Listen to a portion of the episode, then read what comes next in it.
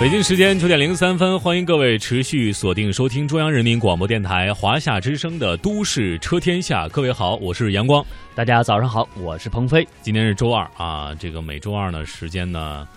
呃，以往是我们有一个这个几个嘉宾访谈啊，对呃今天呢，我们按照常规的节目来，就是这个嗯分享汽车知识，赢取幸运奖品。啊对，我们的节目是专业的， 当然了，您想赢取我们的非常精美的一个手机支架啊，呃，您也可以关注，先来关注我们的微信公众账号“都市车天下”，然后呢，呃，通过我们的问题，您把您的答案发送过来，谁能够第一位答对，您将会获得我们栏目组提供的一个精美的印有华夏之声。呃，我们节目 logo 的手机支架，我觉得嗯是一个非常精美的奖品啊。没错。昨天啊我们说，这个深圳九月一号开始就要实行一个新规定了，就是闯绿灯啊。我觉得这个规定，呃，回去仔细想一想啊，呃，是很正确的。对我，们应希该望严格。对，我觉得应该全国都应该是这么实行。嗯其实这个规定是早就有的，交通嗯法规上本来就有哈，只不过这次是严格执行，啊，见着就扣分儿嗯啊，罚，钱是吧嗯？啊，对见着第二次、第三次啊，就怎么怎么着的，是更加严格的，让大家更加规范一些。嗯，而且我看到很多这个有一些呃交通事故，就是因为闯绿灯引起的。就是有的时候就是因为大家互不相让、互相抢行啊对所引起 的。嗯，谁都觉得这路是我家的啊，嗯谁都觉得我先走， 对，结果到最后都都都反粘而谁都走不了。都粘一起了。嗯。粘在一起，还得让保险公司来啊开胶啊。当然，也希望大家能够在行驶的时候出行注意安全、啊，对不要着急，不要慌。呃，说起慌，有一种慌呢，是慌在该慌的地方，哎但是怎么呢讲？就是慌，就着急嘛，你想啊开快点儿，对吧？对，那怎呃么叫该慌呢？就该慌，你比如说高速公路，你该慌吧，对吧？嗯，你该开的快点啊，嗯这个慌其实是寓意的是快一点啊，哦你该开快的地方啊、就得快。对，就得快，但是还是有限速的啊。比如说，呃，你像德国这是没有限速啊，德国的高速公路，但是嗯有的路是没有限速的，但是前段时间也开始限速了啊。但是他们限低速，对，啊限低速，这就是一说点我们限速是说的是限高速，，嗯，这不同的限速其实也催生出了不同的这个呃投机心理啊。嗯可能有的人觉得，哎，你限我速，嗯我确实是有急事儿，嗯嗯，我确实是觉得这个开的太慢，因为你在高速公路上开哈，嗯，路笔直的基本是啊，你坐在车里看是笔直的，但虽然说表面上不是这个、嗯整体不是笔直的，对，但是你坐在车里面看这个路啊，就是老觉得其实还是很慢的，嗯因因为为你没有什么参照物。因为视野太开阔了，对你参照物可能是旁边的山，嗯，对，天上的云，还是车辆太好了啊，啊太稳了，或者是前方的呃车辆，然后前方的车辆，你看着前方车辆，你做参考，你嗯都很渺小，对，基本不走的状态啊，嗯因为大家都是一百二十速、嗯二十公里，基本上对，呃就会在想办法超出点儿速度。嗯怎么超呢？有人是依靠这个导航，嗯，前方测速雷达，前方三百米测速雷达，请您慢行。嗯，哎，这声音挺温柔，呃，然后这个司机随机应变的增速、减速啊，其实这个东西啊，就是我们今天也讲到讲到一个有点意思的，就是黑科技，嗯，它黑可科以技，嗯它可以让我们手机上所谓的这个导航，或者说是我们车上的电子狗，通通下岗。啊，它叫什么？它叫区间测速。区间测速确实啊，我们经常在嗯城市的道路上，啊就是一般是省道啊啊高速路上啊，能看到啊前方啊区间测速。这个呢是在一段路上布控两个监控点儿来计算我们车辆啊通过这两个点儿之间的行车的时间和平均速度。那只要嗯超出它的限速，也会直接按照超速来进行处罚。嗯其实这种测速啊，有一个嗯好处或者是高端的妙处啊，就是比目前占主流的仅测量我们瞬时速度的单点测速啊要高。因为现在很多内地多个地区高速公路啊，其实已经开始逐渐的来试行啊嗯这种区间测速了。嗯，而且，呃，我之前 就是在这个西藏自驾行的时候啊，嗯，那有一段儿哈、区间测速对，它是每每段儿基本上都是啊，每段都是啊，区间测速，就你在高原上嘛，你嗯行驶，你难免的就是到了一个关卡的时候，嗯它会让你领一个单子，嗯单子上填的有时间，人家抄的有你的这个写拍照啊，嗯录入电脑当中去。就是你到下一个关口 A 进啊，进口进，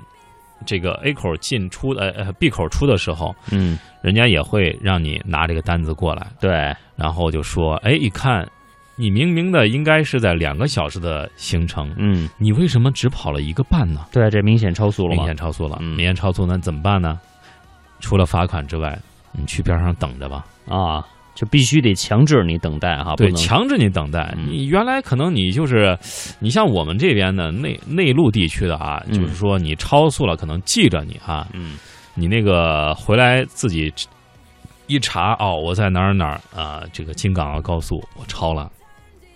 罚款交罚款而已。嗯但是在西藏那边。超速之后让你坐那儿等，嗯这 等待，我觉得这个是比较有意思的，就不让就是不让你过，让你等到两个小时，你再过，嗯，就是按照你的合理的这个速度。嗯我觉得这个啊，如果放到这个，你像放到咱们内陆来实行的话，你不用什么这个这个一些罚款，你就让他嗯等。我估计很多人都不会选择超速。对，其实我觉得这是一个，就是一个区间测速的一个笨办法的好方法。嗯。嗯，确实啊，这种东西也值得大家推广。其实呢，最根本的目的就是不要让大家超速。这不要让大家超速的根本目的呢，就是保障我们人员和车辆的安全哈、维护道路的交通秩序，让大家都能够在平安的道路交通环境之下来出行啊。这个是我们出台这个法规和测速的最根本的目的。嗯，当然，呃，说到这个我们国家的这个行驶习惯，我们不得不说的是美国啊，嗯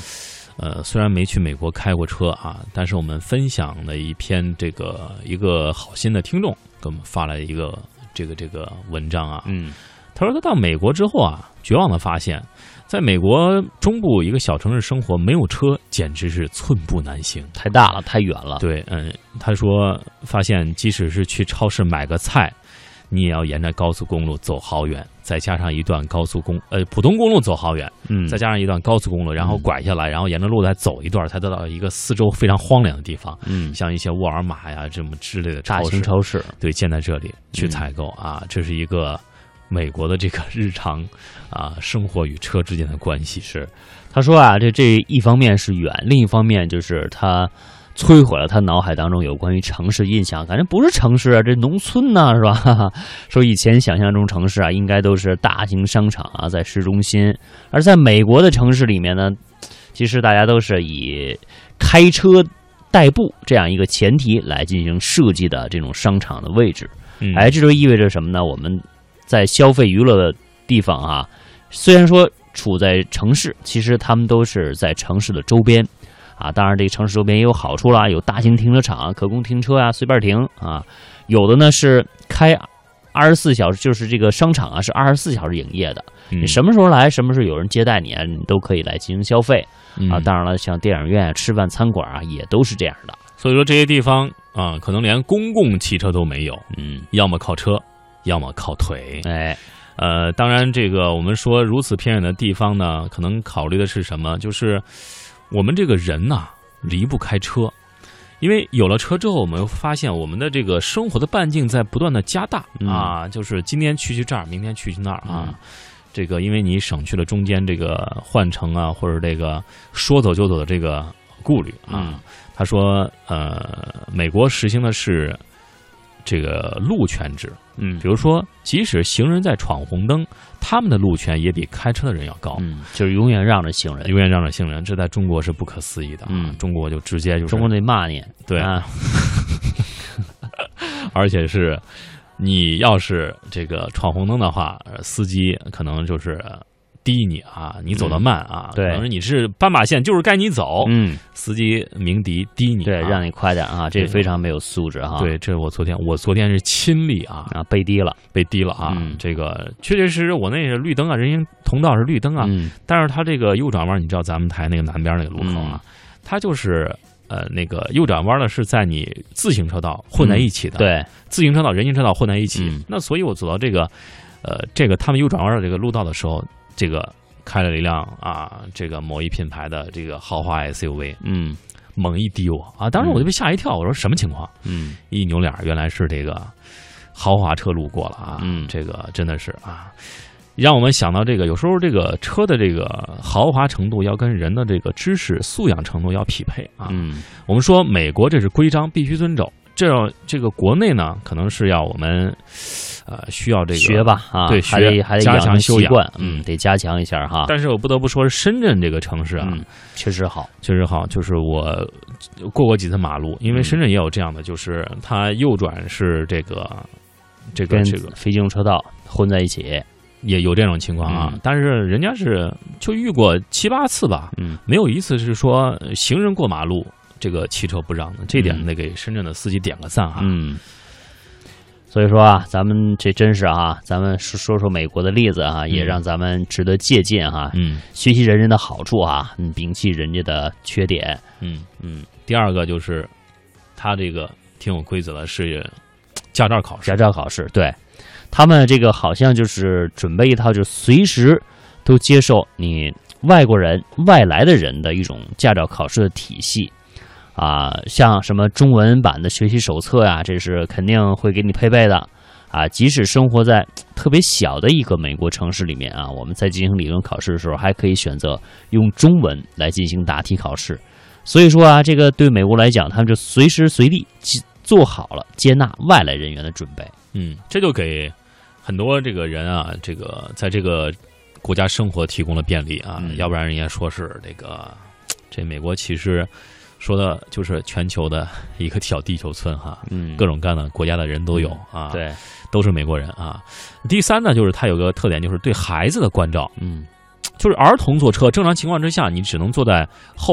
面一排中间的位置对啊，，有儿能够安装儿童座椅的位置。对啊，而且是这个基于大量的车祸数据显示，这个位置是最安全的嗯啊。这个呃，我们这个听众就说了啊，他说最初开车的时候，九岁的女儿要跟他坐一排，对，想喜欢坐坐在副，前边儿，对，啊想坐副看驾着驶啊，这个视野开阔啊，对，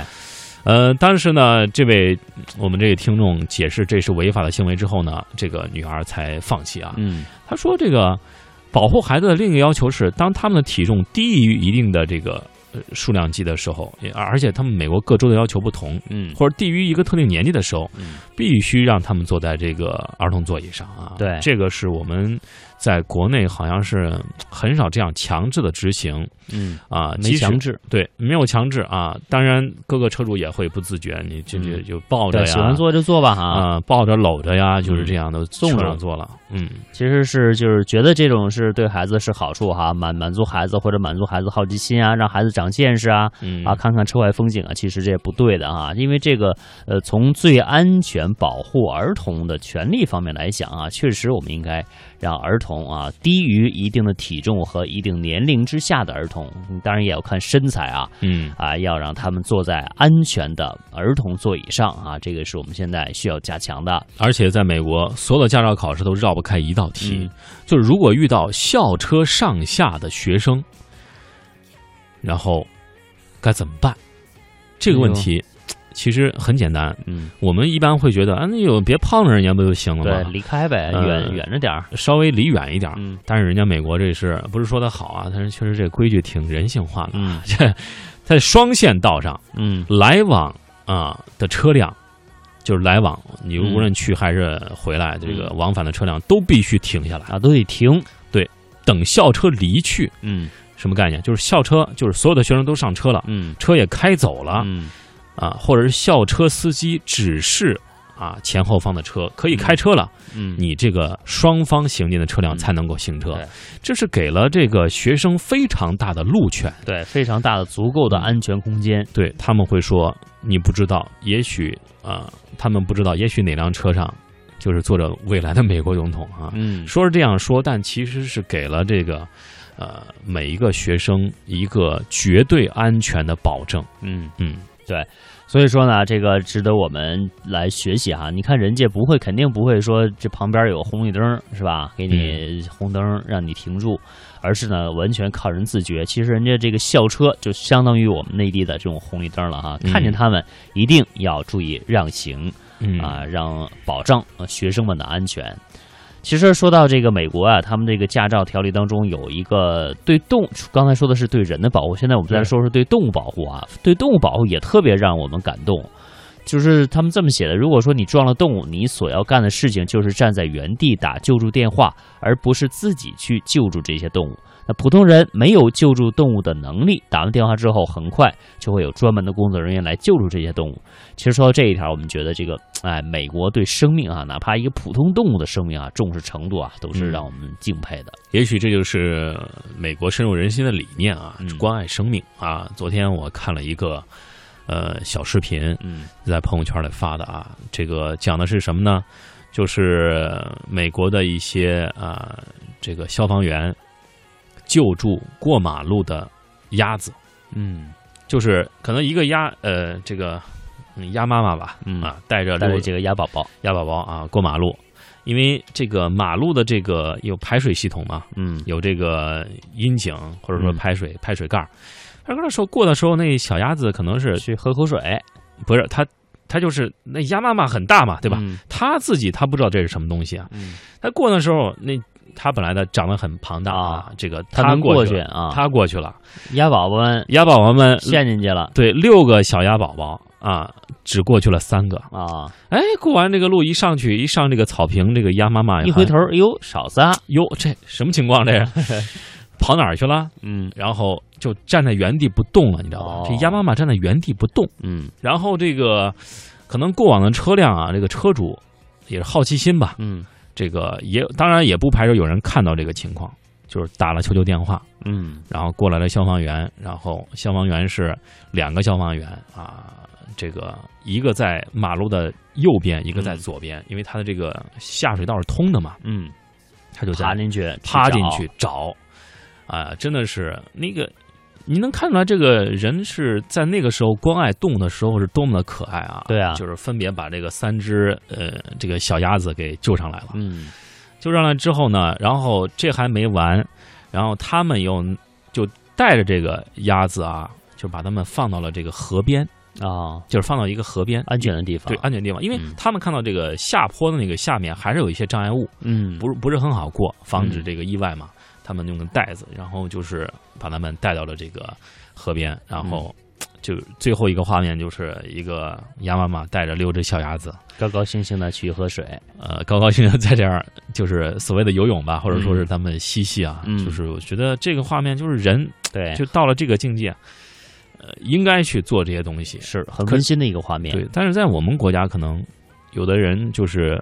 呃，撞到了一个小狗、小猫，嗯就是可能就是直接逃逸了。嗯，就更别说这种关爱了，或者说救助了啊。是啊，所以这也是值得我们去反思的地方。对哈，这对于生命的尊重啊，不管是人类的生命还是动物的生命，嗯，当然我们看到一个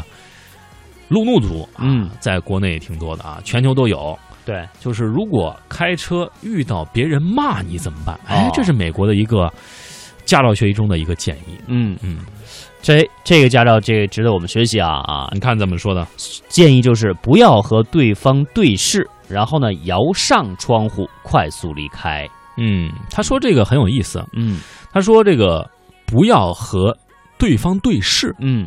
摇上窗户快速离开。你看哎，这三个步骤啊，啊三个动作，不要对视，嗯，摇上窗户，快速离开。对，其实这就一大很大程度上化解了一些即将点燃的这些、呃、 怒火啊、怒火啊或者甚至是战争。嗯当然，其实一个国家啊，这个特别是美国啊这种国家，什么样的人都可能遇到啊。当然，在我们国家也是，呃，虽然说都是我们的同胞啊，但是你不知道他是什么样的人嗯啊，这样的事情我们还是避开和对方对视啊啊，或者说对是骂呀争执啊啊争执啊挑衅啊！啊，其实就是减少啊，让别人认为你在跟他进行挑衅啊，你发现没，鹏飞？嗯就是我们国家所有的在路怒族引发这个争执的，嗯或者说引发两人之间发生摩擦的实际摩擦的啊，嗯呃，口角啊，或者说是动手的，他们的很多原因都是什么？都是我赶时间，嗯，对就啊这四个字儿。都 着急，你问他是他赶时间，你问嗯他、他也是他赶时间。那对当然，谁没事儿谁上马路上待着，对，都在赶时间，怎么办？人家呃，美国的有一个建议就是，嗯任何时候出门都要提前十五分钟出发。对，这是美国哈、到对咱们这里提前四十五分钟出发。就是这是提前十五分钟出发的这个原因，是为了避开这个火急火燎赶时间对，啊、到造成这种交通上的这种闯红灯啊，或者说什么情况。嗯，呃，当然了，这个原因这个因素，我觉得非常值得提倡。对，其实可能只我们就是你别说提前了，有的人觉得赴约啊、呃你准时就已经是万幸了。对，就是其实我不迟在到一小时不错了，对我其实很重视这个准时。准时啊，嗯你约定的时间你就在那个，你要不然你就再推后一点嘛，你在约的时候你就说好了，对吧？对，你谁也不会怪你啊，你就只要是谈好。嗯，但是你约定了之后，你再迟到就有点说不过去了。是。所以说，他们这条建议啊，非常的重要啊。嗯呃，根据我们自己的城市的情况吧，刚才我不是说了吗？人家说提前十五分钟，没准咱们这儿得提前四十五分钟，甚至一小时啊。嗯啊，其实这个道理大家都明白，就是你肯你可能遇到交通堵塞或者其他意外事故，那你有这个时间，你可以更从容一些啊。嗯，另外呢，我觉得这个提前量啊，也是给我们开车从容开车做一个很好的呃时间的富裕的准备。啊嗯，而不是说我们在那儿火急火燎的赶时间啊，甚至和别人来进行对骂、对打呀、啊，造成不愉快的事件。嗯因为我觉得什么时候从容、优雅啊，这个才是嘖非常舒服、舒服和惬意的事情，也是我们人生啊应该追求的一种人生状态嗯啊。如果什么事儿都是在那火急火燎的、匆匆忙忙的，其实嘖不光自己办不好、办不好事儿，自己觉活着还特别累。嗯是吧？当然，我们还有一个就是，美国有一个考驾照，中国的很多朋友去美国考驾照的时候，都会遇到一个问题，吃亏的一个高频犯错的问题，就是说，呃，这考试当中一个强制的要求，就是说很多小的路口嗯没有红绿灯，嗯但是有一个 stop sign 的一个标志啊，嗯就停车标志。如果没有车在快速开过，如果有车就要遵从彼此的先后顺序，先呃这个先后离开。就是为什么吃亏在这上面呢？他只要现场不踩死油门儿，考官就会立即终止考试。哦，他说必须这是一踩条死对，这是一条死线必啊须，停车。因为我们很容易理解是减小油门儿，嗯就是我们就是一般的，你比如说像一些弯道啊，或者说这个弯道这个度数很低的这个弯道，嗯还有说一些下坡的这个路段，就是很多成大家会理解成减小油门，嗯，就没车就加大油门再开过去，对没有说把车给踩死。对，停那儿。对，这其实有，我觉得踩死就避免了与另一条道路上啊相摩擦、相碰撞的一个可能性啊，这是一个绝对的，可能是绝对的安全吧。呃，所以这个规则，我希望就是，呃，节目当中希望啊，如果大家是真的是有有时候去美国考驾照的时候，也需要去注意一下这个问嗯题。另外，我们现在自驾行啊，有很多朋友可能去美国开车自驾游啊，嗯这方面也特别注意。就前一段还看到一个这样的新闻，就是因为没有啊，或者是在这个标志之下没有踩死、没有停车，而是他通过了，然后造成一家呢几死几伤的这种事故。啊，是说的内地的几个、呃一家人吧，好像是有年龄大的，好像六十多岁了都，嗯呃，小的是十几岁的一个小女孩儿啊、然后呢，就是因为这种标志路口没停车啊、然后人家主干道上有一辆大卡车通过啊、结果正好迎面相撞啊，然后呢，这个车里面是几死几伤，嗯呃，大货车呢也是有一定的损失吧，但是嗯，他们没有造成重大的伤害嗯啊、最后呢，这个美国判定，你知道怎么判的一个结果吗？嗯啊，怎么可判能让我们大家都不理解。这个几死几伤，我们中国这个自驾行的这一家人啊，承担全责啊！你虽然呃有有逝世的、有去世的啊，对，啊有不幸的人啊，但是你要承担全责，你还得给这个大卡车来修车，然后大卡嗯车没有责任，就是因为你在这种路口啊，停车标志的路口你没有停车，没有让行，嗯嗯，所以所以这这是给我们一个惨痛的教训。对啊，呃，另外还有一个就是在美国值得就是感动的细节就是停车位啊，你无论车位停车位多么的紧张，一个停车场内的任何时候最好的位置啊，都是留给残疾人的。哦，你说这个，我觉得这个关心还挺好的。，啊啊对，呃，而且有美国有很多残疾人开车，嗯，我觉得这是一种对弱者的这个保护和尊重、嗯啊，这不是钱能买得来的，对，也是当然也是文化制度所形成的吧。嗯我们说这个今今天的这个节目，说美国的一些啊路况啊、交通规则呀、包括这个用车的这个文化呀，其实不是说是多么的羡慕美国，而是说我们要在就中国嘛，嗯对吧？要集各国之所长。嗯嗯，就我们洋务运动的时候还说“师夷长技以制夷”呢嗯啊啊！我觉得三人之行必有我师，在任何时候都要学会汲取最佳的这些方法与方式，因为嗯我们目的只有一个。就这个事情而言，我们就是希望啊，能够保护弱者，尊重生命，尽一切可能防止各种意外。